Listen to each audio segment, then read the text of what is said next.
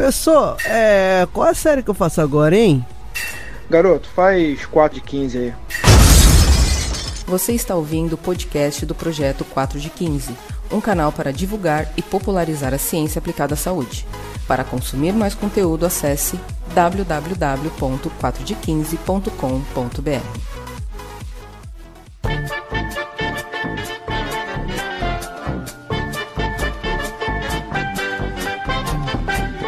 está ouvindo o podcast spin-off do 4 de 15, onde nós vamos trazer aqui um professor que foi eleito, vamos dizer assim, né? A gente está pegando indicações, a gente anotou vários nomes e eu trouxe aqui nosso primeiro convidado, professor Rafael Miranda. Por que, que eu trouxe Rafael? Rafael, eu conheço ele da época da pós-graduação, que a gente fez algumas. Acredito que a gente fez algumas disciplinas juntos, né? Mas eu lembro sempre de te ver por lá. Conheço pessoas que conhecem ele e sempre falaram muito bem.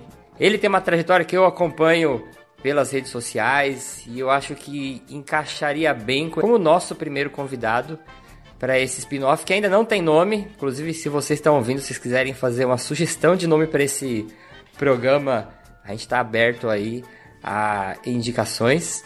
E a gente vai apresentar, né, a ideia desse programa, é apresentar a história do professor, porque esse programa ele foi, a gente teve uma a ideia de gravar essa esse spin-off contando a história dos professores, Rafael, porque aconteceu o seguinte: quando a gente convidava alguém para gravar algum outro tema, um professor, a gente fala, pegava algum tema igual o último que saiu com a professora Daisy de divulgação científica, né?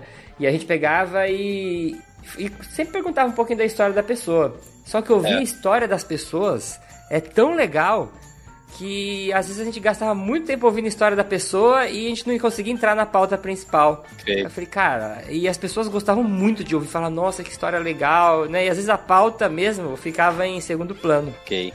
Por isso que aqui trouxemos o professor Rafael. Então vamos começar oficialmente.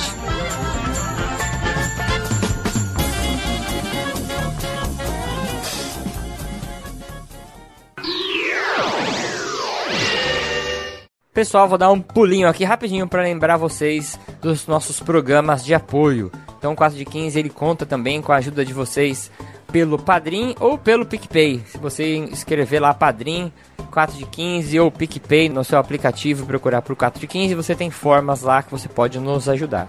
Outra forma que você pode nos ajudar também muito é compartilhando o programa. Quanto mais pessoas tiverem acesso mais pessoas conseguem repassar para outras pessoas e a gente vai divulgando, né, a palavra da educação física, que é uma coisa que a gente batalha muito aqui e acredita que tem muito a crescer. Padrim, PicPay e compartilhamento. Eu conto com vocês. E agora voltando para o programa.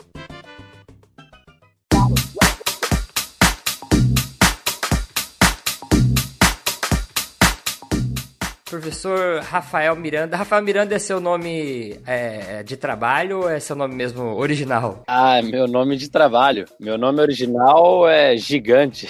Sério mesmo? sério, sério. Já começamos por aí, ó. É Rafael Eduardo Eustorgio Pinheiro Chagas Miranda, pô. É gigante. Ah, então. Não, pensei que era. Você falou gigante, pensei que era gigante mesmo. Ah, três nomes e três sobrenomes. Aí não dá para ninguém gravar na cabeça, né? Vou, Rafael, você tem algum apelido? Já teve algum apelido? Ah, já tive. Já tive na, na infância, já tive bastante associado a futebol, né? Ah. Mas na minha família, meu apelido era Sapo. Sapo? Por quê? Era, porque eu tinha mania de ficar com a língua para fora, assim, tipo, tipo sapo mesmo, quando era molecão. Sério mesmo? Cara, apelido é, de é. infância é a coisa mais legal que tem. Porra, eu ficava eu nunca... muito bravo, cara, quando me chamavam ah, de você não gostava? Não, não, ficava ah, então bravo. por isso que pegou, né? Pegou, aí a família pegou, né? Ai, que barato. Rafael, hoje, quando a gente tá gravando, qual que é a sua idade? Hoje a minha idade é 33 anos. Certo, porque quem for ouvir isso aqui, no futuro, né, vai... Sim, é verdade. A gente tá imortalizado aqui com a sua idade de 33 anos. Ideia. E como que você define, no que que você trabalha hoje? Hoje eu trabalho com gestão de carreira para personal trainers. Uhum. E isso aí, né, veio de, de um trabalho seu, de, de toda uma história sua com educação física, né? Isso, isso. Eu fui personal trainer por 10 anos. Agora, atualmente, eu tô há um ano e meio, dois anos sem dar aula de personal, mas eu fui personal trainer por 10 anos e percebi deficiências na área que eu resolvi suprir trabalhando com gestão de carreira. Muito bom. Vamos voltar alguns anos para trás até a gente chegar aqui nessa, nessa parte que você comentou. Boa. É, o Rafael de pequenininho lá, o sapo. Sapo. é, você acha que tem alguma coisa na tua infância que, que te desenvolveu o gosto que você teve pela educação física? Sim, na verdade, assim, a, a escolha pela educação física, ela foi uma escolha, é, como que eu diria? Eu tive uma, um parente na família que fez educação física, uma tia minha que fez educação física, eu já achava uma coisa muito legal. Mas ah, eu era sério? um cara. É, exatamente. Eu tenho uma tia professora de educação física. E eu achei hum. legal, de vez em quando ela chegava lá com os experimentos que elas faziam na, na UFMG na época, né? Uhum. Uma vez ela fez um experimento de questão de temperatura corporal, eles ficaram não sei quanto tempo uh, sob condições de temperatura adversa, condição muito frio o ambiente, e ela, e eu lembro que era verão, e ela ficou uma semana debaixo do edredom. ela, ficava, ela ficava com muito frio dentro de casa, então não sei se era programado deles essa, essa parte, né, de mostrar para eles que aquilo, a sensação térmica permanece, né, na pessoa. Ah, entendi, entendi. E aquilo eu achei legal, aquela parte. Seus pais trabalhavam com o quê? Eu fui criado pelos meus avós, né? Minha família toda é professor de matemática. 90% da galera é tudo professor de matemática, mas tem aí o DNA de professor, né? Ah, tá. Então foi da minha família e... que eu peguei esse DNA aí de ter a paixão por ensinar pessoas. Você brincava de, de professor, de dar aula quando você era menor? Não brincava, mas a minha maior referência, o meu avô, ele foi o meu professor na sexta série. Então, aquilo me marcou demais. É você ser aluno do teu avô e o meu avô era meu ídolo, ah, né? você foi aluno do seu avô? Eu fui aluno dele, né? De, ele foi meu professor de matemática na sexta série. Caraca, que da hora. Ele cobrava mais de você, menos de você, por causa que era teu avô? Eu era ponto fora da curva em matemática, né? Então não tinha como ele cobrar muito. Eu era, eu era um dos melhores alunos da sala. Então, quando ele pedia para ir lá na frente, eu resolvi o exercício de primeira. Então ele não cobrava muito, não, porque eu não dava motivo, mas Entendi. se eu desse motivo, ele ia cobrar. que barato. É. Você tinha esse contato com essa sua tia, que era profissional de educação física também. Isso. E eu era tarado com futebol. Então foi no futebol que eu cheguei na educação física. Na verdade, eu não queria fazer nenhuma formação. Eu falava para todo mundo que eu ia ser jogador de futebol e ponto final. E as pessoas falavam assim: e se der errado, cara? Você, jogador de futebol é muito concorrido. E eu é. falava: não vai dar errado, eu não vou precisar estudar para nada. Sabe que eu vejo que muita gente, não sei se eu tô generalizando, né? Mas eu, eu, minha história também é assim. Eu, eu, quando era menor, eu joga, a minha vida era jogar futebol e, é. e eu queria ser jogador de futebol de qualquer jeito. Nossa. Aí o, o que me tirou foi ter feito artes marciais, né? Que aí eu falei, vou fazer educação física para ser um bom professor de karatê, né? Mas Legal. foi por causa do futebol também.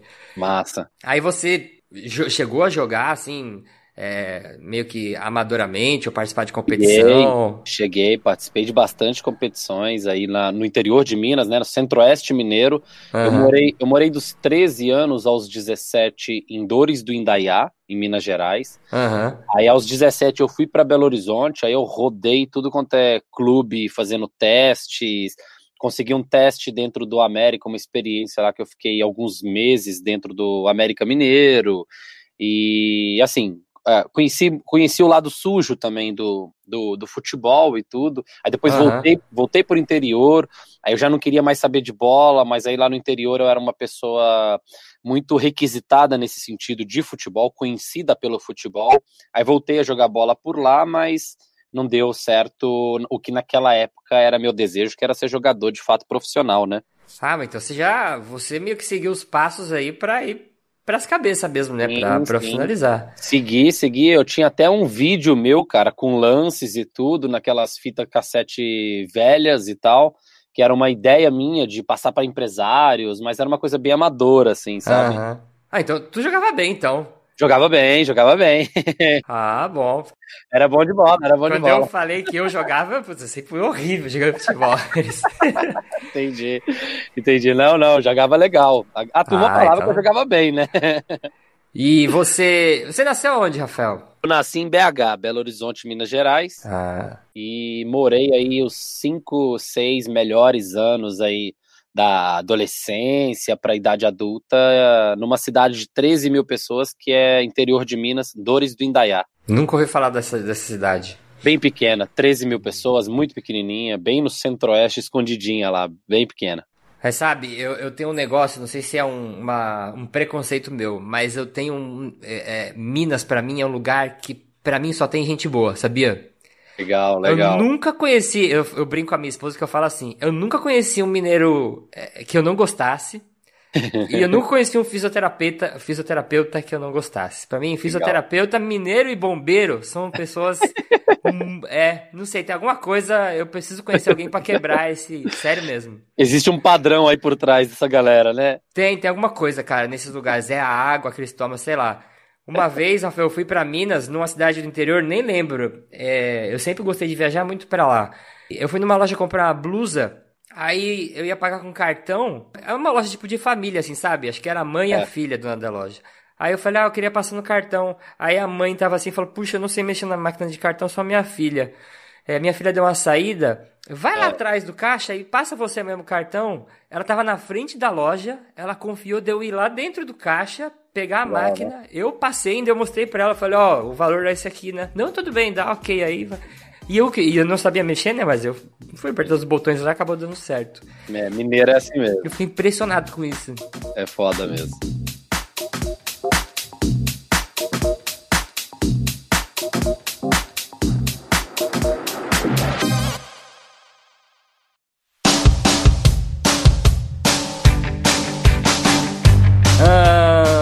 Continuar aqui. Aí você tava aí rodando os clubes e tudo. É, quando que surgiu na sua cabeça a ideia de ir para a faculdade de educação física? Quando eu tive a notícia que eu ia ser pai. Então, sério? Sério, sério. Eu fui pai ah. com 18 anos, né? Então eu tive a notícia com 17. Aí você falou, puta, preciso de uma profissão. Exato. Na, na minha cabeça, eu acho que se eu não tivesse tido meu filho com o mindset que eu tinha, hum. eu acho que eu estaria lá no interior tomando cachaça com os meus amigos até hoje.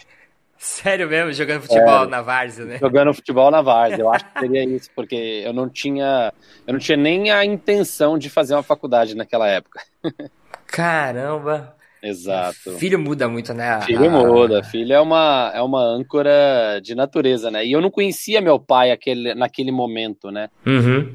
Então, quando meu filho, quando eu fiquei sabendo que ia ser pai, aquilo mexeu completamente comigo, porque eu durante a infância eu senti muita falta disso, de não conhecer o meu pai. Por mais que uhum. meu avô era um cara que supria tudo isso, fazia muito mais do que um pai às vezes faz, uhum. é, mas o pai biológico a gente sente falta, né? Sente, sente. E às vezes é difícil da gente reconhecer, né? Porque Exato. meu pai também, meu pai sempre viveu afastado, meu pai sempre, a maior parte da vida morou no Japão, eu tenho poucas lembranças do meu pai, e meu avô foi a figura paterna que eu tive também. É. Querendo ou não, né? Putz, meu avô também é uma pessoa maravilhosa. É, quando você vai na escola e, sei lá, o pai de alguém vem buscar, tu fala, puta, cara, o pai dele, né? É, é exato, exatamente.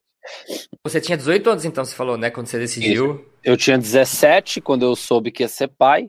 E nesses 17 aí eu falei, putz, meu. E a mãe do meu filho, ela já tava de mudança marcada de interior de Minas para Praia Grande.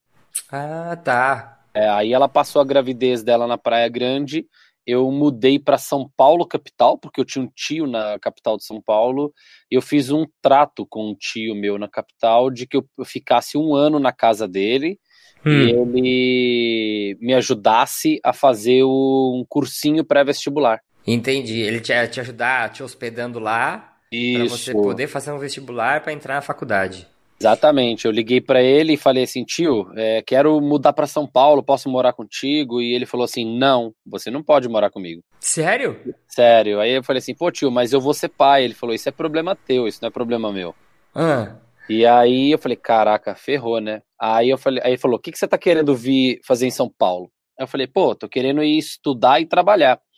Aí ele falou assim: Você acha que é fácil, né? Você nem sabe o que, que você tá falando, moleque. Você, você não trabalha e nem estuda. Você acha que do nada você vai começar a fazer os dois. Caraca, mano. Então ele foi uma, uma figura muito importante aí na, na, na, minha vida também, porque ele tinha essa metodologia mais pesada, mais dura de ser, mas foi uma coisa importante na minha vida. Mas aí ele te deu esse choque de realidade e, e, e você falou, não, vou encarar mesmo assim, ou... É, aí eu falei para ele, falei assim, não existe nenhuma maneira de eu, de eu poder morar aí contigo, ah. pelo menos por um tempo. Aí ele falou assim, existe, existe uma maneira somente. Aí eu falei, me fala qual é aí que eu tô dentro. Aí ele falou ah. assim, é o seguinte, ele tinha um desejo muito grande de alguém da família entrar na USP. É, hoje, uhum. eu, hoje eu entendo mais a história dele e tudo, eu entendo por quê. Mas a USP era algo para ele, assim, surreal, era algo fora da, da caixinha. Uhum. E aí ele chegou para mim e falou assim: Eu deixo você vir para cá, você não vai trabalhar, você vai estudar, você vai se matar de estudar, e dentro de um ano eu te quero dentro da USP. Nossa, cara! Exato. E aí, para mim, assim, eu na minha cabeça eu tinha certeza que aquilo não ia dar certo, porque eu falei, meu, eu não estudo, eu tô aqui vagabundando faz anos para jogar bola. E eu não, eu não sei se eu consigo passar nem no vestibular da faculdade da, a 100 quilômetros de casa aqui, que é aquela faculdade que você passa na porta, eles já raspam a tua cabeça e chama você. E aí eu falei, meu, na USP, velho, é, tá louco, é federal, estadual, loucura. Aí o cara do interior de Minas, Aí eu falei com ele, tá fechado, eu vou passar na USP. Mas assim, por dentro, eu não sabia o que eu tava falando. Cara, então, isso você tava com 18 anos ainda, né? 7 para 18, isso. Cara, então né, essa fase da sua vida foi uma loucura, porque foi, foi. você descobriu que virou pai, você se mudou do lugar que você viveu a maior parte teu, da tua vida, né? Exatamente. Eu saí de uma cidade de 13 mil pessoas para uma cidade de 22 milhões. Cara, ainda você assumiu um compromisso que você tinha noção, né? De que era Exato. passar. passar na USP, assumi. E aí a vida mudou literalmente da noite pro dia, né? Não, mas agora eu tô curioso. E aí, tu foi para São Paulo?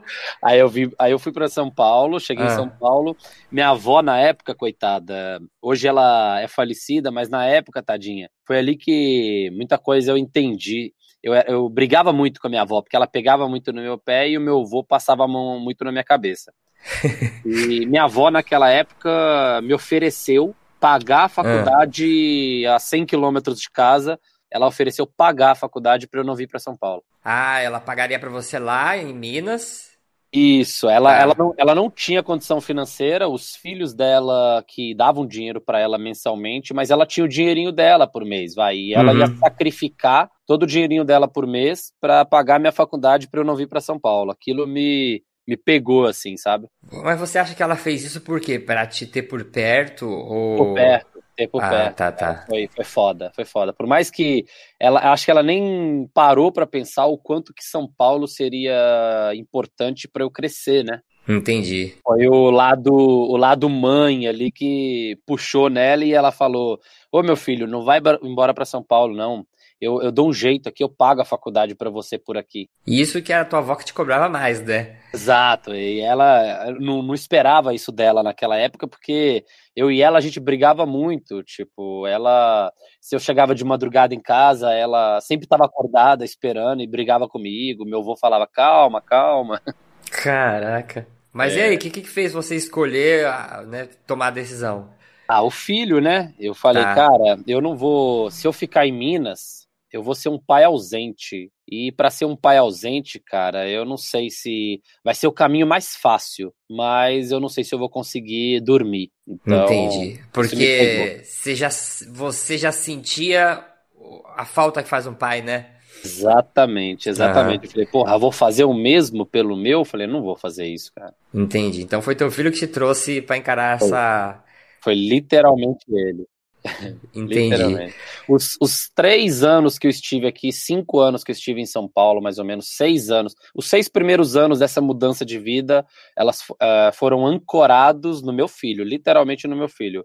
Eu passei o que passei, as dificuldades, literalmente pensando, não, mas é meu filho, mas é meu filho, mas é meu filho. Eu tinha que ter esse pensamento todo dia na cabeça para eu não desistir e não ir embora. Aí então, e aí você pegou suas malinhas e foi para São Paulo.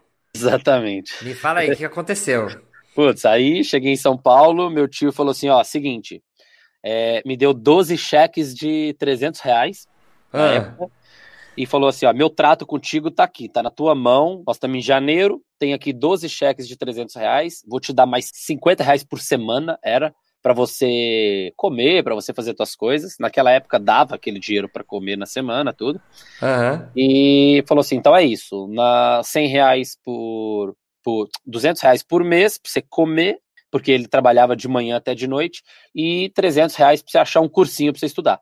Ah, cê- aí você se virar, ia se virar pra encontrar. Isso, aí eu fui Caraca. atrás de cursinhos aqui em São Paulo, imagina. Aí pesquisei na internet, via que tinha, ali na Avenida Paulista tinha um objetivo, aí vi Ah. que lá no, lá no Lago da Batata, meu tio morava em Pinheiros, tinha um objetivo também.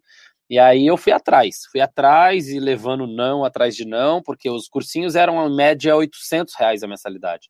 Kai, você tinha 300 no cheque. 300, tinha 300 no cheque. E aí Ai, eu falei, cara, alguma luz me, me deu, e eu já tinha mania de fazer isso, sabe? De contar minha história para as pessoas. E Aham. aí eu falei, cara, eu vou chegar num cursinho e vou contar pro cara o que que tá pegando mesmo, qual que é a real da situação, tipo, vou contar a Aham. verdade.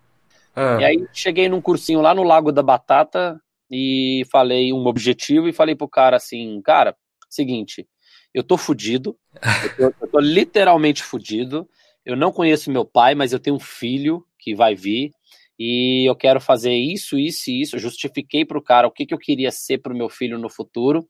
Eu falei com ele assim, eu não consigo enxergar outra maneira que não seja estudando e tendo uma educação de, de ponta para eu poder sustentar meu filho e para eu poder ser uma referência para meu filho um dia. Cara, cê- deixa eu processar isso tudo que você tá me falando aí. Você tá me falando isso agora, aí eu entendo, você é uma pessoa que tem 33 anos, você falando isso pra mim, mas é, você tinha 18 na época, né? 18, cara, 18. Você tem noção que, tipo, É, sei lá, como louco. que era a tua cabeça naquela época pra você falar essas coisas? Que assim, é um Exato. grau de maturidade, cara, que eu vou te Sim. falar, quando eu tinha 18 anos, eh, nunca ia ter uma maturidade dessa. É, eu também não tinha, eu também não tinha. Foi a partir do momento que eu tive a notícia dele, eu falei, cara, minha cabeça fritava tanto para dar um jeito Aham. de resolver a situação que eu comecei a ter essa, esse direcionamento interno aí, né? Caramba, que, e, e, e teu tio também é uma figura é, é, diferenciada, né? Diferenciada. É, eu sofri, eu sofri com ele um pouco porque Aham. eram realidades muito distintas, mas ele me ensinou absurdamente, cara, absurdamente, absurdamente. E aí eu consegui. O cara chegou pra mim e falou assim: escreve o que você acabou de me falar numa carta, Ah. que eu vou levar pro meu superior e vou ver se eu consigo desconto pra você. E aí, Aí meu tio me ajudou a escrever a carta, porque Aham. em português, né? Eu escrevi a carta e meu tio olhou e falou assim: pelo amor de Deus, Rafael. Aí ele me ajudou a escrever a carta, melhorou lá o português e tudo. Minha família é chata com português e tal. Aí eu levei a carta no outro dia pro cursinho e Hum. o cara me ligou daí uma semana, falou assim: pode trazer os cheques. caraca, que fantástico, cara. Tá, tô Você enlouqueceu, né? cara? Eu enlouqueci. Falei, cara, pode ter certeza que eu não sei se isso ajuda vocês, mas eu estarei dentro das federais e vai ser uma estatística a mais para vocês de pessoas que fizeram o cursinho e entraram na federal. E aí você ralou. Como foi esse teu período do cursinho? Aí o cursinho, cara, foi. Eu cheguei a pesar no cursinho 56 quilos. Nossa senhora. Hoje eu peso 70 e... 74, 76. Caramba, meu. Foi, foi o porra. Eu virei uma caveirinha, assim, e estudava igual um retardado. Focado, focado, focado. Foi ali que eu aprendi o hiperfoco. Foi ali que, na marra, eu entendi que o ser humano ele é ilimitado, que ele tem capacidade de fazer o que ele quiser. Foi ali, foi nesse momento que eu entendi na prática que a gente não utiliza nada da nossa capacidade. Foi ali. É, a não ser, né, quando você tá. É igual aquele. Aquele mecanismo de luta ou fuga, né? Exato. Quando você tá na parede que você tira força para fazer. É, ali eu entendi o nosso instinto de sobrevivência, ali eu, eu entendi que a coisa tem, tem poder de fato, o poder do, do sistema límbico. Ali eu entendi tudo na, uhum. na, na, prática, porque eu estudava, estudava, estudava, estudava, e eu ancorava aquilo no meu filho, e eu voltava às vezes para casa 10 horas da noite andando, porque era uma meia hora de caminhada do cursinho até até em casa, e eu ia andando porque eu economizava na grana, né? Uhum. E aí, às vezes eu, eu, voltava, eu voltava chorando, mas aí chegavam cinco minutos antes de chegar em casa, eu já parava de chorar, porque eu poderia encontrar com meu tio lá, às vezes acordado ainda, tudo tal. E ele não gostava? É, acho que não ia ser legal para ele, né? Eu que, eu que pedi aquela situação. Entendi, né? entendi. Então, chegar lá chorando, no, no, ele não era um cara de dividir as fraquezas, entendeu? Entendi, entendi, entendi. e aí, um dia eu cheguei lá nele, depois de três meses de cursinho, e falei assim, dois meses de cursinho, mais ou menos. Eu falei, tio, eu tô fudido. Aquele dia eu não aguentei, eu, eu, eu dividi a fraqueza com ele. Uhum. Eu falei, tio, eu tô fudido, cara. Aí ele, por que que você tá ferrado? Por que que tá fudido, cara? Falei, olha, todo mundo lá do cursinho tá revisando as matérias. E, Nossa, e pra mim, são matérias que eu nunca Caraca. vi na minha vida. Aí ele falou assim, tá, e o que, que isso quer dizer? Eu falei assim, pô, quer dizer que se um cara que pode ser concorrente meu no vestibular tá ali revisando, já sabe de tudo que o professor fala, responde e, e eu nem tava com a resposta na cabeça, o cara já responde na hora. Aham. Uhum. Falei, esse cara que eu vou concorrer com ele. Aí ele falou pra mim assim, que bom, cara. Aí eu falei, caralho, que bom. Eu falei, como assim, tio, que bom? Ele ah. falou assim, que bom que você já diagnosticou o tamanho do teu problema no início da jornada. Cara, mano, esse teu tio. esse teu tio. Fala, vamos falar um pouquinho do teu tio. Ele, ele fazia o que da vida? Ele é economista. Economista. Ah, tá. Economista, e assim, é, lá em casa a gente tinha muito uma coisa, a, a infância lá foi muito maluca e eles ah. apanharam, apanharam bastante, a gente apanhou bastante deles também, foi meio que uma, uma consequência, uma casinha, assim, um efeito cascata. Eles apanharam uhum. cacete. Na nossa época, o meu avô e minha avó já não batiam mais, porque eles já tinham aprendido que não precisava, mas os tios deram uma, uma compensada aí na gente. Ah, esse, esse tio era filho do, dos avós que te criaram, né? Isso, exatamente. Tá, tá. Exatamente. Ele não era um dos tios que batia, ele não batia, ele já. Ele saiu de casa cedo. Ele, ele é um tio considerado assim que financeiramente ele deu certo, a gente tinha essa maneira assim de deu certo e não deu certo lá dentro de casa, um ah. divisor estranho assim. E, exato. E financeiramente ele saiu de casa muito cedo porque ele deu um jeito nas coisas e, e se deu bem aí na, na quesito de estudos e escapou da média da nossa família, entendeu? E aí ele era um cara referência do tipo, esse cara sabe o que tá falando, porque Entendi. ele escapou da média. Você tava pensando agora, você, analisando teu tio, você acha que ele. Ele tava pensando, cara, vou ensinar um negócio pra esse moleque. Ou era o jeitão dele mesmo, assim? Não, ele era o educador mesmo, do tipo, eu vou ensinar para esse moleque a, a como ele tornar o mundo algo mais concreto, porque ele vive no mundo da lua. Entendi. Caramba, que legal, cara. Cara, é, que história da hora. Era, era, ele, ele, ele, tinha feedbacks negativos, né? Ele tinha. O método dele poderia não ser o mais eficaz, mas era o que eu precisava naquele momento, porque uma vez eu cheguei no, hum. no final do cursinho, quando, quando eu passei na primeira fase da USP, hum. ele, ele que me ligou, ele viu, ele, eu nem tinha visto, ele já tinha visto no UOL já, no site da UOL. Ah, ele tava te acompanhando então tava também. me acompanhando, e eu nem sabia que ele tava me acompanhando. Aham. Uhum. E aí, uma, uma vez eu cheguei, assim, de forma silenciosa na casa depois do cursinho, não fiz barulho nenhum naquele dia, e ele tava no hum. telefone no quarto. E ele falando com maior orgulho, assim, para alguma pessoa, assim, cara, ele vai passar na USP, você tem noção disso? Esse moleque é cabeçudo, ele é bom no que ele faz, não sei Caraca. o quê. Caraca. Aquilo para mim, bicho, foi foi surreal, cara. Foi surreal, foi surreal. Tipo... Você, ele não tinha te elogiado nenhuma vez, assim, até esse ele momento? Não, não. De vez em quando ele falava assim, cara, você tá indo bem, você tá estudando bem. Tipo, eu estudava 14 horas por dia, 16 horas por dia. Nossa, cara. E às vezes ele falava para mim, é, É, você tá fazendo o que tem que ser feito. então, nesse dia aí, tu, tu, tua cabeça virou, né? Porque. Nossa, aquilo pra mim, cara, eu fui. Eu, eu coloquei tanta. Tanto peso na USP por causa dele. Uhum. Na, na, segunda fase eu amarelei na prova da USP. Sobrecarregou, passou da. Sobrecarregou, deu branco, branco total, assim. Nossa, deu, branco, deu branco em química, que era a matéria que eu mais dominava no cursinho. Nossa, cara. Mas e aí, o que, que tu fez?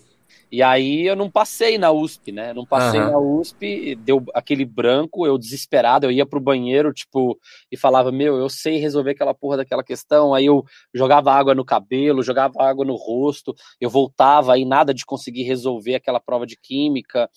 E aí aquilo foi me desesperando. E hoje eu entendo que foi a carga que eu coloquei em cima daquilo de, de mostrar para ele, de levar aquele orgulho para ele, né? De tipo, tá aqui o nosso trato, tá cumprido, sabe? Acho que ter ouvido aquele feedback dele também, né, quando você passou na primeira fase, teve um peso muito grande, né, cara? Teve, teve um peso, cara, porque eu não imaginava que ele tinha aquele orgulho de mim, né? Eu não imaginava. Ele tinha, ele era muito orgulhoso de mim, mas eu acho que ele pensava assim, pô, eu cresci no feedback negativo. Se eu der um feedback tão positivo para esse moleque, pode ser que ele vai relaxar, né? Ah, entendi. Uhum. Então, ele, ele é um cara do coração muito bom, mas eu acho que a metodologia dele, naquele momento, ele não permitia de dar feedback positivo. Entendi. Ele só tinha martelo, ele só sabia martelar, né? Não tinha outra ferramenta para usar, né? Exatamente, exatamente, exatamente. E aí, como que você fez depois? Aí na USP eu não passei, aí pela minha insegurança, eu era um cara extremamente inseguro, extremamente hum. inseguro, uh, uh, o ambiente que eu cresci familiar, e foi uma das coisas que eu entendo hoje que me, me prejudicaram muito no futebol também, porque quando eu era colocado sob testes no uhum. futebol, eu, eu amarelava bonito, cara. Era, era a mesma situação. Eu não conseguia, eu escondia para não tocarem a bola para mim. Eu fazia um monte de coisa naquele teste onde estavam me observando para ver se eu entrava no clube ou não, que uhum e não fazia sentido. Quando era um treino ou quando era um jogo lá no interior que na minha cabeça eu estava sob controle, eu arrebentava. Sem cobrança, assim, né? Sem cobrança, exato. Então eu era um cara Caraca. que quando eu era, quando eu era cobrado, eu espanava. Eu espanava total. Entendi. Total. Então eu prestei 10 vestibular com, com 10 vestibulares com essa insegurança. Me inscrevi em 10 para não ter perigo de eu não, não passar numa federal. Uhum. Né? E aí Desses 10, eu fiquei na, na lista de espera de alguns, de alguns deles, ah, uns 3, 4 eu fiquei na lista de espera, tipo, mas assim, lá em vaga 53, 54 da lista de espera, tipo, bem mal, assim, na lista de espera. Uhum. E na, na Unifesp, na Universidade Federal de São Paulo, que foi a universidade que eu, que eu me formei, que eu fiz e tudo, hum. eu fiquei na lista adicional, que eu nem sabia que existia essa lista adicional. Eu nem então, também sabia. O que, que é essa lista pois é, adicional? É, a lista, a lista adicional é, funciona da seguinte forma: é, existem 40 vagas e existem hum. 40 pessoas na lista de espera. Se os 40 da lista de espera forem chamados e ninguém e não completarem as vagas, hum. aí eles abrem uma nova lista que chama lista adicional.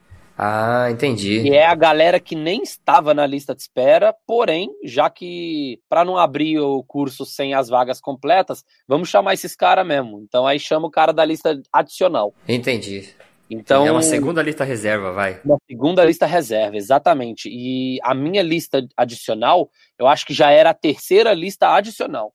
Ah, e, entendi. E de oito pessoas que chamaram, eu era o sétimo. Caraca.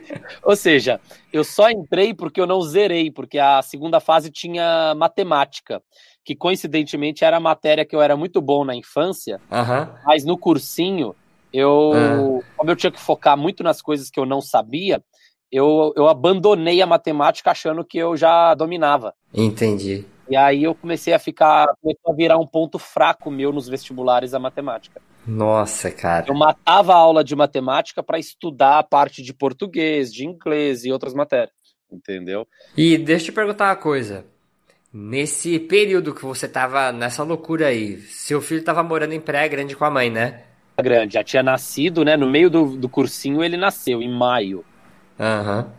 E aí eu ia de vez em quando, eu, eu descia de São Paulo para ir lá ver ele. Entendi. Ainda tinha essa carga, né, de, de do teu filho estar tá lá. total, porque os e... pais da. Os avós dele, por parte da, de mãe, uhum. eles queriam, porque queriam que a gente se casasse, eles tinham toda uma, uma questão religiosa lá. Ah, entendi. Que a filha não podia ter filho sem estar tá casada. Então, assim tinha toda uma pressão psicológica. Às vezes eu ia lá, eles não deixavam entrar na casa. Uma vez, uma vez não deixaram entrar, eu tive que voltar para casa. Sério? Por causa desse lance da, de não estar tá casado e tudo? Por causa desse lance e tudo. Que hoje eu entendo eles, são pessoas, uhum. são pessoas que eu tenho um carinho e eu entendo que era a realidade deles naquele momento, né? Entendi.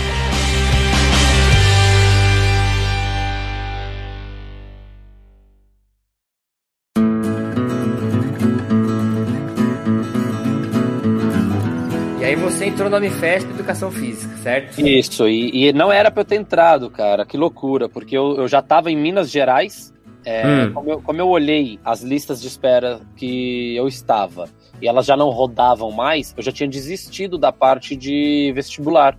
Hum. Eu estava em Minas Gerais, tirando aquelas férias lá com meu avô, e o meu, o meu trato com meu tio já tinha acabado, né? Que era, eram 12 meses. Só que meu tio ainda não tinha me mandado embora da casa dele. Ele falou assim: ó, vai para Minas esperar o resultado dos vestibulares. Eu falei, beleza, vou para Minas esperar então. Hum. Chegou lá, eu, eu fui olhando aqueles resultados e eu fui tendo a noção de que já era para mim. E aí, aí eu fui olhando cada lista de espera, cada lista de espera, cada lista de espera. Aquelas que eu tinha chance, eu já não tinha chance mais, já tinha preenchido. E aí eu falei, ferrou, cara, agora eu tenho que dar um outro jeito. E aí eu liguei pro meu tio, falei, tio, saiu aqui tudo já de todas as universidades e não deu certo, eu não passei. Aí ele ah. falou assim, cara, você, você errou, você não passou porque você errou.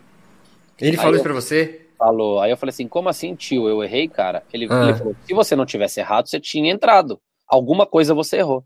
Eu falei, cara, eu dei o meu máximo, eu fui no meu limite, eu estudei 14, 16 horas por dia, você viu aí, porque eu não, eu não sacaneei nada, eu, eu, eu tentei fazer de tudo e, e, eu não sei o porquê, mas eu não entrei na faculdade.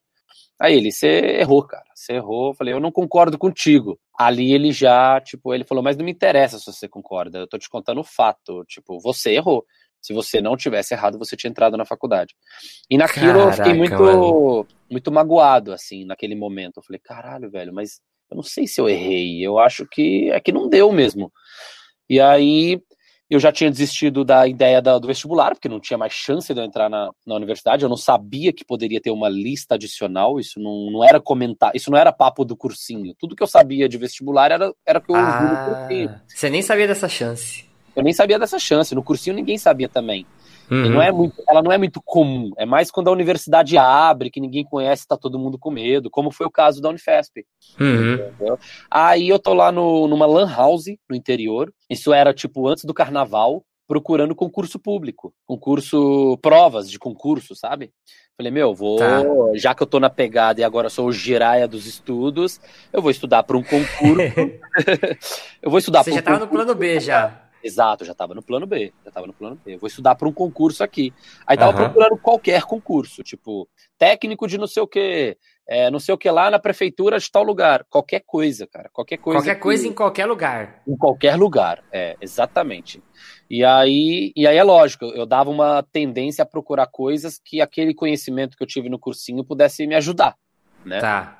Aí procurando concurso, procurando concurso no site de concurso, aí tem uma tela piscando lá no fundo do computador, essa tela piscando no fundo do computador, escrito assim: lista adicional da, da Universidade Federal de São Paulo, da Unifesp. E Unifesp eu já sabia o que, que era. Aham. Uhum. Eu falei, lista adicional, o negócio piscando assim como propaganda, como se fosse uma propagandinha no fundo assim. Ah, Aí não eu... era um e-mail, nada para você? Nada, nada, não era, não era. Ah, ah. Aí eu cliquei. No que eu cliquei, abriu um PDF, cara, na minha frente, assim. E nesse PDF tinham oito nomes. Tinham oito nomes. E nesses oito nomes, o meu era o sétimo. Aí eu falei, cara. Caraca. Que, que porra é essa, né? Desculpa o palavrão aí a galera, mas, mas foi essa a tá sensação. Eu falei, eu falei, eu não tô acreditando que meu nome tá aqui. Eu não sei o que significa isso. Aí eu fui ler o PDF. Eu fui ah. ler. E sabe quando você tá nervoso, cara? Eu não conseguia entender se eu passei ou se eu não passei. Mas E eles aí- não te avisavam, não te mandavam um e-mail, nada? Não sei se os e-mails que eu cadastrei, eu não sei se. Eu tava em Minas e eu não tinha crédito de telefone. Então, telefone eles não conseguiam falar comigo, porque aquela época, fora do Aham. estado, você pagava a ligação. Tá. Entendeu? Então, aquela época era aquele negócio. O meu celular era crédito. Eu colocava 15, 10 reais por mês para não cancelar ele. E naquela, naquele momento que eu já estava em Minas, sem dinheiro, sem nada, eu já estava sem crédito. Então, ligar Caraca. para mim, você não conseguia ligar para mim. Então, ligar, se eles tentaram ligar, eles não conseguiam. E e-mail, eu não sei se, se por eu ter perdido a expectativa, eu já não acompanhava mais o e-mail, enfim. Eu sei que no nervosismo eu falei, meu, não foi, não me veio na cabeça olhar o meu e-mail. Você ficou sabendo que você passou na faculdade no computador de uma lan house, num pop-up que tava piscando. Exato. Cara, que, já parou pra pensar nessa loucura, cara? Isso aí, isso aí eu sempre tive comigo que nada é por acaso, isso aí é a prova real da minha vida. Caraca, meu, impressionante isso, cara. É, aí, Impressionante. Ah, aí o que eu fiz? Eu não tinha dinheiro, mas eu pedi pro maluco lá da Lan House imprimir aquele PDF tudo que depois eu pagava ele. Falei. Cara, imprime pra mim, depois eu te pago. Amanhã eu trago dinheiro pra você, mas imprime pra mim esse documento. Era umas 30 páginas. Aí ele imprimiu. Aí o que, que eu fiz? Ah. Levei lá no meu vô, que era o cara do português. Ele é professor de matemática, mas ele manja tudo de português. aham. Aí eu falei assim, vô, eu não tô entendendo o que tá acontecendo aqui. Meu nome tá no meio, eu não sei se eu passei, eu não sei e tal. Aí meu vô leu. Aí, e era nervosismo também, né? Eu não, eu não, eu não tava acreditando que eu passei. Aí meu vô leu e ele chegou e falou assim: você passou, você passou. Você tá dentro da Universidade Federal de São Paulo. Ah, Aí, Naquele momento eu fiquei, tipo, maluco ali, né? Eu falei, caramba, ele falou assim: só tem um problema nisso tudo. Eu falei, Hum. caramba, lá vem, né? Ele falou assim: você tem que fazer a sua matrícula até era antes do carnaval ali, era até sexta-feira. Isso era uma quinta-feira à noite. Ele falou: a sua matrícula vence amanhã. nossa. sua matrícula vence cara. amanhã.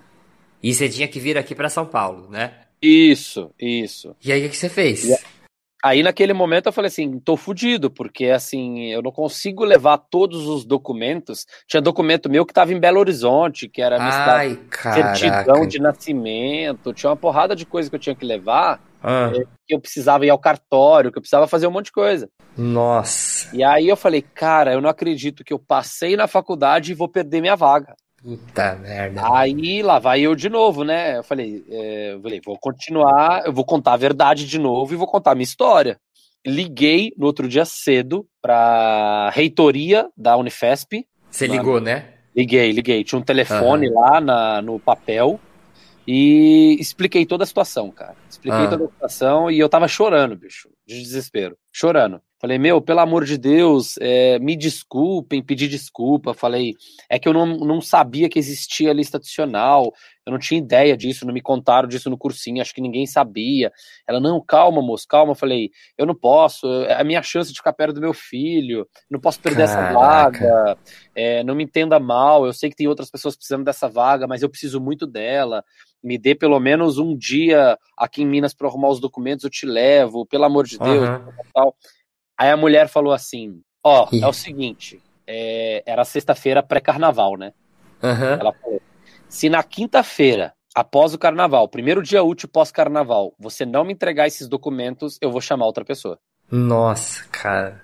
Aí eu agradeci ela, falei, meu, pelo amor de Deus, obrigado, você, você mudou a minha vida, você mudou a minha vida, pelo amor de Deus. E aí, Você sabe quem é essa pessoa hoje? Não, né? Não, cara, fiz essa besteira, essa grande besteira, acho que no nervosismo, Aham. é, eu, eu, eu deixo a coisa no calor ali, no nervoso, eu, eu nem eu nem registrei isso, porque com certeza Aham. hoje teria uma pessoa que, que eu gostaria muito de, de sempre ir lá, dar uma passada, dar um abraço e agradecer É, ela, né? Porra. E aí no nervosismo você nem pensa, né? Corri atrás dos documentos na sexta-feira, minha mãe lá em Belo Horizonte fez uma correria lá para mim, deu um jeito de pegar alguns documentos. Lá na cidade também eu consegui fazer outros documentos e tudo. Aí, resumindo, consegui todos os documentos. é, aí passei o carnaval lá em Minas, mas assim, com medo se eu comemorava com os meus amigos que eu passei, tipo, com receio, tipo, e se chegar lá, a moça matriculou alguém, né? Aham. E, E passei ali, comemorando um pouquinho, mas com muito medo. Aí levei, levei os documentos e graças a Deus deu certo, assim. Foi um negócio surreal, surreal. Cara, nada foi fácil para você chegar nessa faculdade Não. de educação física, hein? Não, não foi. Caraca, meu. Foi suado, bicho. A vida foi, te falou assim, vamos, vamos, vou testar mesmo pra ver. É, vou testar esse maluco se ele quer mesmo, O né? coração dele. Teu coração deve ser muito bom, cara. Uma coisa que você nunca vai Sim. acontecer é infartar, né? Você tá ligado? Exato, exatamente. Mas aí você você fez a Unifesp lá em São Paulo ou foi aquela aqui na Baixada? Não, foi na Baixada. Ah, na já vi Baixada. direto pra cá. Isso, educação física. Aí Estava no do lado do começo, seu filho, né? exatamente. No começo, eu tinha meu dinheiro, eu combinei com meu tio, né? Meu tio falou assim: ó, seguinte, agora que você passou, você, Ah, pode ficar, você pode ficar mais um tempo aqui em casa, até Ah. você arrumar teu, tua república, tuas coisas lá em Santos. E eu vou te dar 500 reais, era 500 ou 600 reais por mês, para você se virar lá no início e ajustar tuas coisas. Eu não sei Aham. até quando que eu vou te dar isso, mas eu vou te dar isso durante um bom período para você se virar, né? Uhum. E beleza, eu falei, ótimo, 600 reais, cara, porra, 600 reais eu me viro legal lá. E aí comecei a me envolver lá em Santos, com ah, repúblicas, com amigos que queriam montar república, etc. Uhum. e tal. A realidade da universidade pública é uma realidade financeira diferente do que a gente imagina de fora, né? Uhum. A maioria das pessoas lá, Santos é um custo de vida muito alto e a maioria das pessoas tinham para bancar aquele custo, né? E Uhum. aí eu comecei a encontrar, me reunir mais com os caras que não tinham condição financeira. E a gente se apegou nesse lado aí, eram pessoas que eu comecei a gostar bastante também. Então a gente formou literalmente a turma dos caras que não tinha grana. Do- os pobres ali que caíram de paraquedas na universidade pública. E aí eu falava, porra, 600 reais é pouco que eu tenho, mas o meu amigo, ele tinha 350, então a situação dele era pior do que a minha. Caraca. E aquilo me deu uma força. Eu falei, caralho, mano, eu, eu tô bem da vida e tô reclamando. E aí a gente começou a procurar a República, República, República, e nada de encontrar. Hum. E aí, um belo dia, e eu tava meio que indo e voltando de São Paulo, mas começou a ficar muito caro.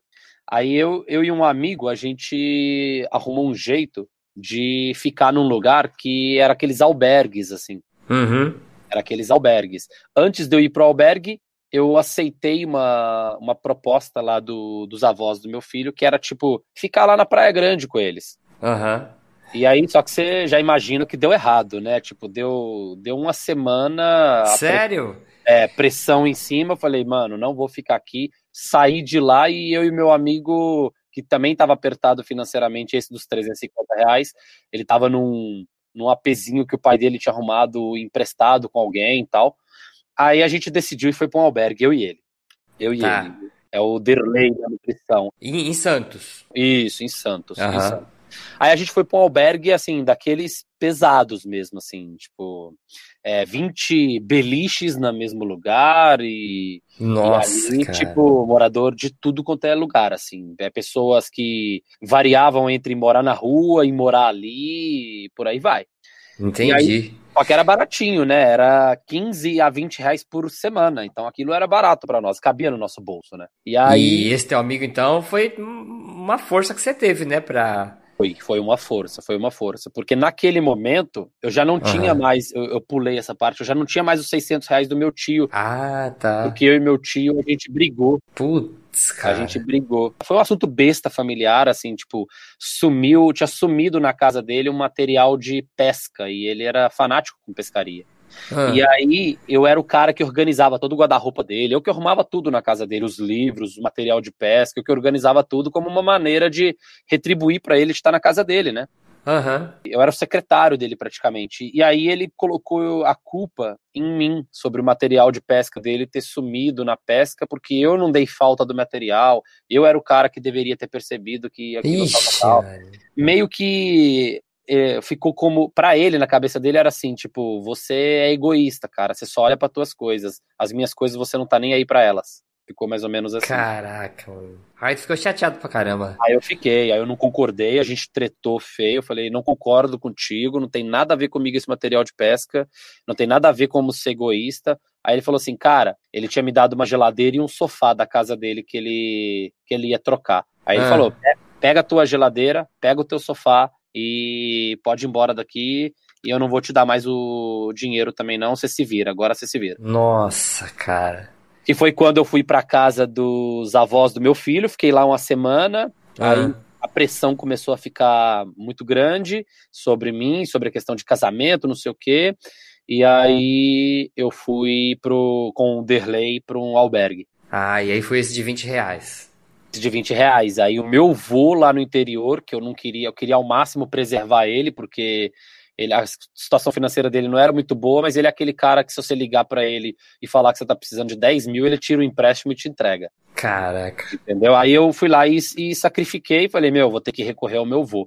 Aí eu falei com ele que eu precisava de 300 reais por mês, por enquanto, no primeiro ano, se ele me dava esses 300. Aí ele falou que sim. Então foi com esses 300 aí que eu comecei a me virar. Aí você tinha que comer, pagar a tua estadia, né? Tudo, tudo, tudo com esses 300 aí. Que não é, e Santos não é um lugar barato ainda também, 300. como você falou. Não. né? Aí a gente almoçava no 4,30, que era uma parceria que tinha com a faculdade. Era 4,30, você comia à vontade. Aí você já sabe o que, que eu fazia, né? E a gente comia, a gente comia tanto, cara, mas tanto nesse 4,30, que eu só sentia um pedacinho de fome de comer uma fruta 10 horas da noite. ah, mas era almoço e janta? Não, eu, eu já fazia comida, eu já eu comia tanto, o volume de, de coisas que eu comia era tanto, Em uma refeição? em uma refeição, que eu não sentia fome durante o dia. Caraca! Cara, eu não consigo imaginar esse volume aí, cara. Surreal, surreal, surreal. A gente comia três pratos, três pratos. Você comia almoço e a janta, então, ao mesmo tempo? Almoço e a janta ao mesmo tempo.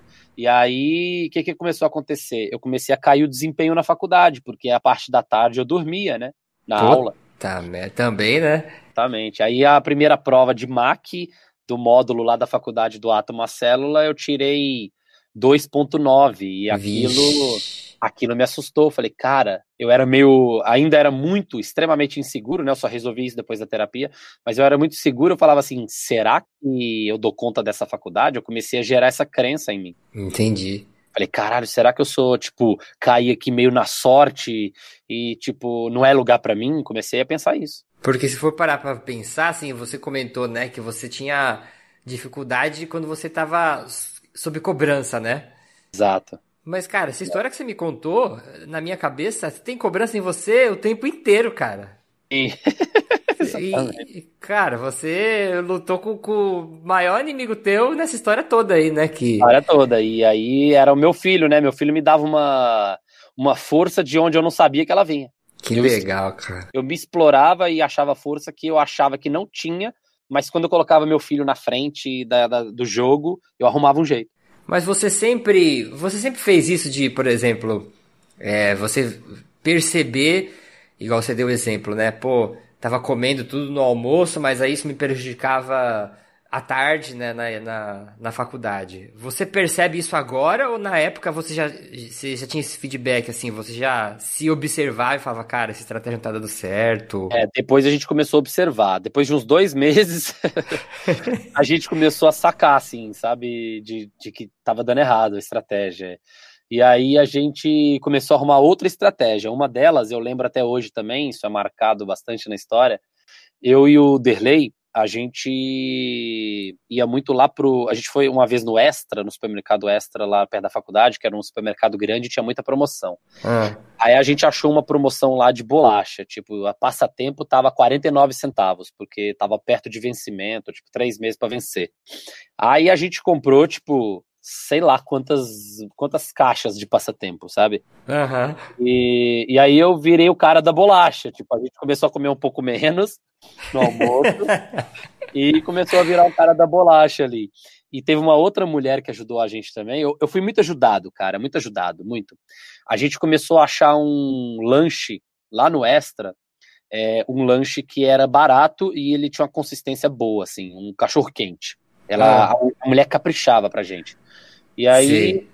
e aí eu e Derlei a gente ia lá e a gente dividia um cachorro quente. Beleza. E era caprichadão, a gente comia o cachorro quente e tal. A mulher começou a perceber aquilo, que todo dia a gente estava ali. Aí a mulher falou assim: Olha, vocês comem cachorro quente todo dia? A gente falou assim: Olha, moça, é a nossa janta. Aí ela falou assim: Caramba. E aí ela começou, tipo, fazer um cachorro quente surreal, assim. Surreal. surreal para nós. Aí a gente começou a comprar um, cada um e a gente arrebentava no cachorro quente. Então a gente já ficava com fome pra chegar no cachorro quente que a gente já sabia que era caprichado. Que, é, cê- você gerenciava a sua fome já. Iniciava a minha fome, exatamente. Caraca, Exatamente. cara. E aí, o que, que aconteceu a partir dali? É, quando a gente viu, aí trocaram a mulher do cachorro quente. Aquele dia foi uma Puta, decepção muito grande. Cara, é, um- ah, isso tudo tu, tu tá me contando é uma montanha russa, cara. É russa, Você fala, é russa. agora acertou, alguma coisa acontece e te tira uma peça do caminho. Caraca. Exatamente. Aí, o que, que aconteceu? A gente falou, ferrou, né? E a, a nova pessoa do cachorro quente fez o cachorro quente como tinha que ser feito lá, no padrão que ela foi ensinada. E era um padrão no que a gente não, não queria. Não tinha consistência, né? Não tinha consistência. Exatamente. Aí eu falei, Ederley, não vai dar pra gente ficar contando a nossa história pra todo mundo, né? Essa mulher do cachorro quente aí vai achar que a gente tá de pilantragem. Mas até ali, já tinha uns quatro meses de faculdade, a gente já começou a arrumar alternativas para para se virar. A gente já tinha achado uma república de 600 reais o aluguel, que era num lugar ali que naquela época era um lugar meio perigoso, mas depois o lugar se transformou, ficou um lugar super legal. A gente Ah, arrumou já um lugar e achou uma galera para dividir. Então a Ah, gente já tá. estava morando num lugar melhor, de república mesmo. Uhum. a, ca- a casa era mais cheia, era muita gente por quarto, mas era um lugar bacana, a gente já fazia, conseguia fazer a nossa, nossa comida. Então a gente já começou a, a fazer coisas em casa, mais, mais economia e tal. Então a gente comprava, uma semana a gente comprava fígado, outra semana a gente comprava A100, que era muito barato naquela época, o A100 era tipo Uhum. 6 reais, 5 reais, 5,50 o quilo do A100. Então era muito barato.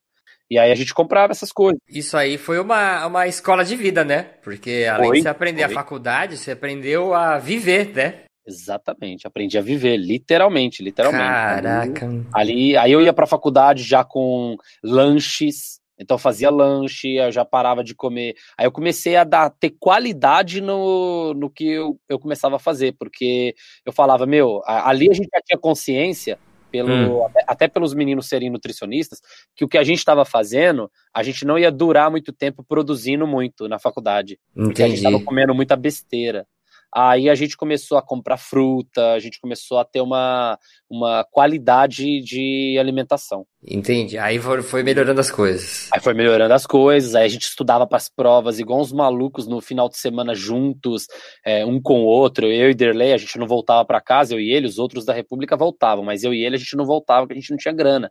Aham. Então, a- a gente estudava e tal, e a gente começou a melhorar nas notas. Aí, putz, meu, aí a coisa começou a acontecer. Faculdade deslanchou aí. Aí deslanchou, e assim, eu falava, velho, eu vou ser o, o, o melhor ou um dos melhores dessa bagaça.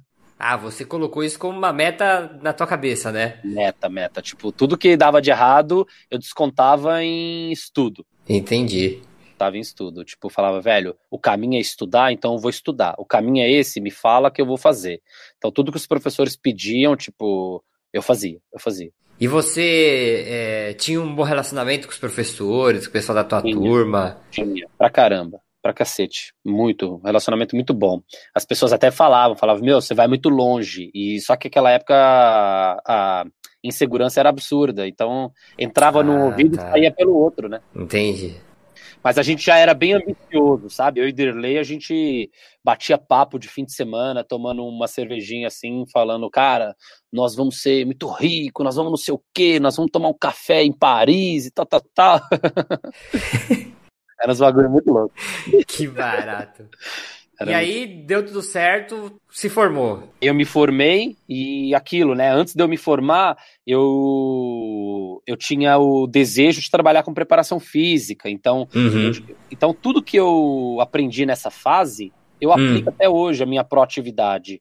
Então, por exemplo, na minha sala, muita gente, a gente foi a turma 01 da faculdade. Tá. Então não tinha parceria de estágio. Aí os caras arrumaram umas Ah, parcerias de tá. estágio lá que não me interessava. Aí o que, que eu fiz? Eu falei, o que, cara? Eu vou arrumar uma parceria de estágio que eu me interesso. Aí eu fui na Portuguesa, na Briosa, na Baixada, e en- enchi o saco dos caras e arrumei um jeito de trabalhar lá. E depois que eu arrumei um jeito de trabalhar lá, eu arrumei uma parceria de estágio. Então eu fui. Eu fui. Ah, você que foi desmatando essa, essa, Exatamente. Caraca, que barato, Exatamente. cara. Eu aproveitei a fragilidade do curso para eu ir atrás das coisas que eu queria, Entendi. entendeu?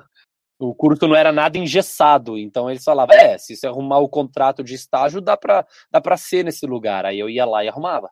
Nessa época da faculdade, né, você já tava def- já tinha na tua cabeça definindo, definindo sua profissão, que tinha alguma figura que você se inspirava assim, que você falou que no começo foi, você tinha a sua tia, né, que era da educação física, mas tinha alguma pessoa, alguma que você se inspirava, falar, puta, esse cara aí, quero ser, quero chegar perto dele. Tinha, tinha. Antônio Carlos Gomes. Ah, sim. Antônio Carlos Gomes. Era... Eu ia nos cursos dele, e como é que eu fazia para ir nos cursos dele? Como eu não tinha grana, aquele mesmo esquema, né?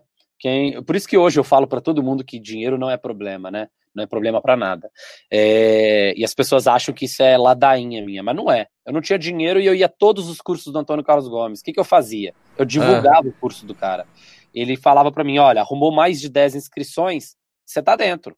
Então teve um curso que eu arrumei 40 inscrições para ele. E Caraca. aí eles me deram livro, me deram uma porrada de coisa, cara. Então, assim, é, ele era uma inspiração, assim, era o cara do futebol, era o cara do treinamento, era o cara que, que ele tinha presença de palco, ele dava um show Eu já fiz curso com ele, era é fantástico, assim, É a fantástico, didática exato. dele, né? Exato, e a- ele era a minha referência. Eu falava, meu, eu quero ser didático igual esse cara, eu quero estar nesse meio de futebol, de treinamento, e eu quero ter o conhecimento desse cara. E a simplicidade dele, né, cara? Muito, muito, muito, muito. Exatamente. Ele era um baita, uma baita inspiração, uma baita inspiração. Uhum. E dentro da faculdade também, é, eu tinha muita gente que me ajudava de uma forma que, se não fizessem aquilo naquele momento, as coisas seriam muito mais complicadas.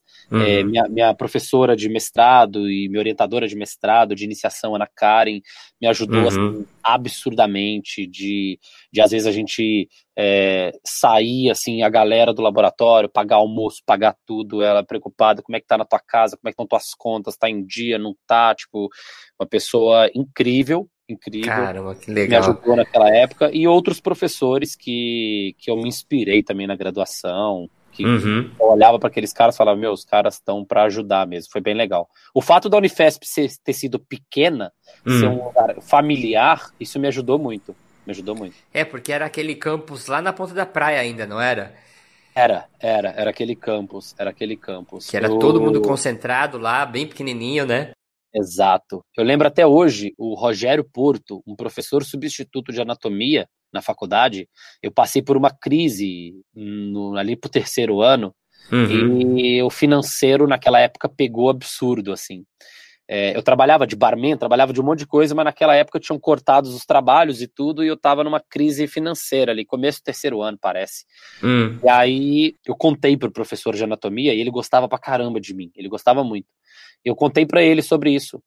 E contei pra ele que eu tava indo embora pra Minas. Eu, eu meio que na minha cabeça tava decidindo ir embora da faculdade. Ah, sério, você ia parar tudo. Ia parar tudo, cara. E aí esse cara chegou pra mim e falou assim: "Você não vai embora". Aí ele falou assim: "Quanto que você precisa por mês? Você não vai embora". Putz, cara, aquilo mexeu muito comigo. Mexeu muito, cara, muito, muito. Caraca, Ele, mano. ele ia tirar do bolso dele. Ele ia tirar do bolso dele pra eu ir Ah, embora. ele ia pagar pra você. Ele, ele ia me dá uma Continuar. mesada pra continuar, cara. Ele me dá uma mesada em prol de eu não desistir da faculdade. E aí, você fez o quê? Aí eu falei, cara, queria, eu pensei comigo, cria vergonha na tua cara e dá, os teus, dá o teu pulo, cara. Alguém tá querendo fazer algo por você, você dá conta de fazer isso, cara. E aí, aí me deu aquele, aquele gás de novo e eu consegui levantar a grana que eu precisava e para continuar a faculdade, né? Caramba, que barato, cara. É, foi muito maluco, muito maluco.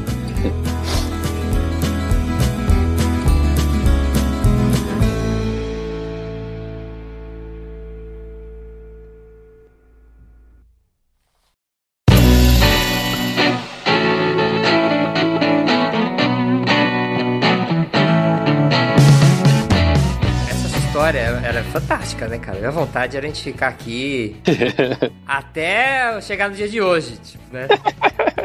Mas fala aí, depois você se formou, como que você chegou, passou pela sua carreira profissional pra chegar nessa parte de empreendedorismo? Porque assim, sabe o que eu ia te perguntar? Eu tava pensando aqui É. agora. Uma das perguntas que eu tinha, tinha colocado na pauta, né? Como que surgiu a ideia de trabalhar com empreendedorismo para educação física? Mas assim, depois você me conta a tua história, você empreendeu a tua vida inteira, cara. Exatamente. Desde os 18 anos, o que você fez foi, né, o lance do estágio, é, vender os livros, esse lance Exato. do teu tio te dar dinheiro, né? Mas assim, me fala como que você passou pela, pela experiência profissional para chegar nessa parte de empreendedorismo depois da graduação? Legal. Foi. Eu era um cara muito insatisfeito com, com as coisas, então eu rodei pós-graduações do Brasil todo e ficava puto e começava a me sentir meio que enganando as pessoas, porque eu percebia nos comentários dos meninos nos intervalos que hum. aquele curso não estava ajudando o, o, a pessoa não sabia quem era o próximo professor, não tinha cronograma, ah, era, um monte, ah, tá. era um monte de turma reunida que nem se conhecia. Era uns negócios meio assim, eu falava assim, caramba, meu, esse curso é ruim que eu tô dando aula, mas eu preciso do dinheiro. Uhum. E aí eu comecei a me sentir meio, tipo, falava, pô, Aí eu falava, ah, mas eu vim aqui, o aluno falou que minha aula foi uma das melhores do curso. Eu falava, mas tá errado, eu tô num começo de mestrado, o cara me fala que a minha aula foi uma das melhores, que curso é uhum. é esse? E aí eu comecei a ficar insatisfeito, insatisfeito, e comecei a, na terapia, a me descobrir, a descobrir quem é o Rafa, a descobrir esses lados do Rafa, e eu falei, cara, o empreendedorismo é o caminho, porque ele é justamente o ponto onde as pessoas precisam se superar a todo momento, elas precisam descobrir realmente a fundo quem são elas, elas precisam uhum. sair da zona de conforto, elas precisam se conectar justamente com o que eu fiz a minha vida toda. Eu falei, então, eu, se eu conseguir, e eu tinha aquela cabeça de minhoca lá, inseguro, absurdo, e eu conseguia fazer essas coisas, e era algo que, que, que deu resultado, falei, meu, uhum. preciso ajudar, estimular isso nas pessoas. E foi ali que eu tive coragem de começar a fazer alguns cursos, algumas coisas que me desse aquele empurrãozinho, assim, do, me desse segurança de know-how de, de eu começar a fazer as coisas. E você teve aí nessa parte de empreendedorismo, né? Você tem alguma uma figura que te inspirou nesse momento? Logo eu conheci Flávio Augusto e conheci a história do Flávio Augusto, uh, o WhatsApp. Cara, o cara, a história dele também é porra, fantástica, né? Aquilo, é. aquilo me arrepiou. Falei, porra, velho. Aí eu comecei a me inspirar nesses caras, e comecei a me inspirar nesses caras, e comecei a, a frequentar lugares onde pessoas por mais que elas estejam hum, ruins, é, mal financeiramente ou mal da vida, naquele lugar ali é o lugar que elas estão procurando melhorar, procurando uhum. resolver problemas e não é, reclamar de problemas. E eu adorei essa cultura e aquilo me dominou, cara, me dominou. Uhum. E aí eu uhum. percebi que começou a bater com o meio acadêmico em termos de, de do estilo de, da maioria das pessoas do meio acadêmico, de reclamar das coisas, de tal, tal, tal. Poxa, o governo não dá verba para a gente fazer isso, o governo não dá verba para a gente pesquisar. E eu ficava na minha cabeça assim, tipo, sei lá, velho, a gente tem que arrumar algum jeito de arrumar verba sei lá, a gente tem que fazer uns cursos muito maluco, fazer uns cursos online, empreender o laboratório e, e arrumar verba para pesquisa, porque a médio e longo prazo isso é possível. Reclamar e... por reclamar não, não, leva a lugar nenhum, né? É, Exato. E aí eu comecei a ficar incomodado, e aí eu fui me afastando, e aí eu, eu, eu, criei consciência que meu, meu negócio não é o lado acadêmico em si na pesquisa. Meu negócio uhum. é ensino ensino, isso eu gosto, então eu adoro eh, ter uma sala de aula e ensinar pessoas alguma coisa que eu sei, ou aprender e aprender com elas, que eu aprendo todo uhum. dia com elas. Eu falei, ensino é meu ponto forte. Falei, legal. Eu falei, e pessoas é o meu ponto forte, despertar isso nas pessoas que foi despertado em mim. Eu falei, então, cara, é, é palestra, empreendedorismo, cursos, carreira, mexe com esse lado das pessoas. Eu falei, é, achei o meu ponto, achei o meu, meu achei aonde eu vou passar durante muito tempo da minha carreira. E aí você criou o, o personal global ou teve alguma um proto-projeto antes disso assim? Teve um proto-projeto lá em Minas, eu já tinha tentado criar, tipo, era, como é que chamava o projeto lá? Eu sei que deu muito errado, era para era para interior assim, uhum. eu, e, e eu criei um negócio que eu mandava vídeo para os caras, mas era tão interior o lugar que os caras não. Depois um cara me contou que ele tinha receio de assistir o vídeo e acabar a internet dele e tal. Então, os bagulho é, centro-oeste mineiro, era tipo top trainers do Centro-Oeste Mineiro, um bagulho assim. Deu muito uhum. errado, sabe? Deu muito errado. Mas eu me empenhei e aprendi bastante no processo. Uhum. Aí depois veio a ideia do personal global, e aí já veio com mais solidez, eu já tinha um conhecimento por trás ali de como tirar do, do lugar, começar a gerar uma faísca, e aí as coisas foram foram se encaixando, né? Mas eu vou voltar a atender população. Eu tenho um modelo de negócio aí que eu vou colocar para frente. Eu estou só automatizando alguns processos no personal global.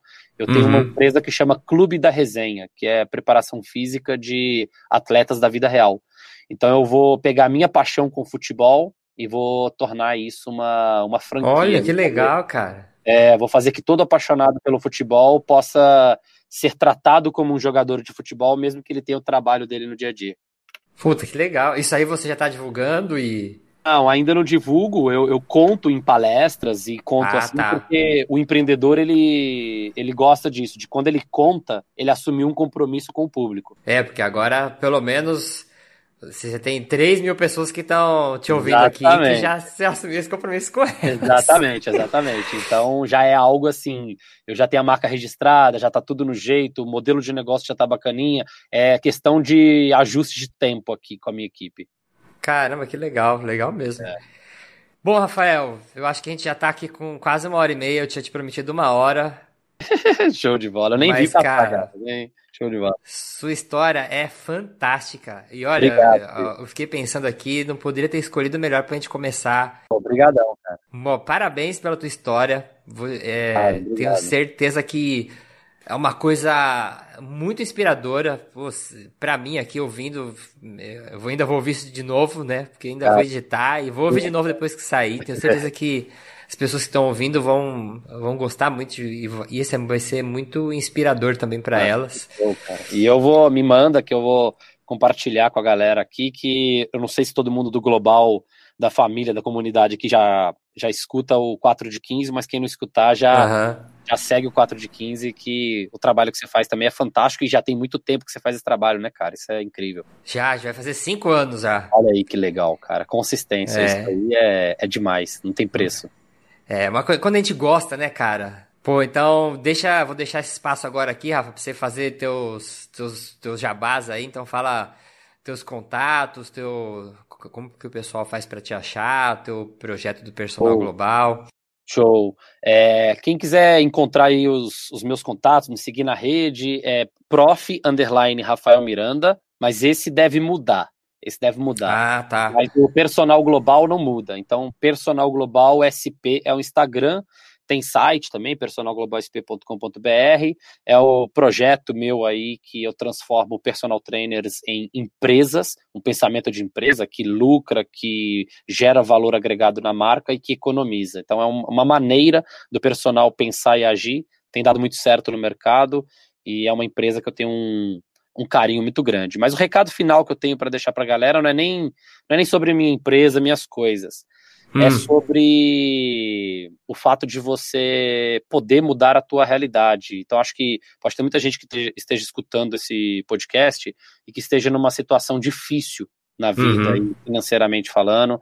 Então é uma dica que eu dou para vocês, para vocês acreditarem mais, para vocês mudarem o ambiente de vocês, para vocês andarem com pessoas que solucionam problemas e não que reclamam dos problemas e pensar sim, que sim. sempre tem alguém, sempre tem alguém que está pior do que você na situação que você está atualmente. Da mesma forma que eu ganhava 600 reais naquela época, achava que estava uma merda e o meu amigo ganhava 300. Então, sempre tem alguém que tem está fazendo mais do que você por muito menos ganhando. Que agradeço. Vamos ficando por aqui com essa primeira história. De bola, queridão. Legal, cara. Obrigado.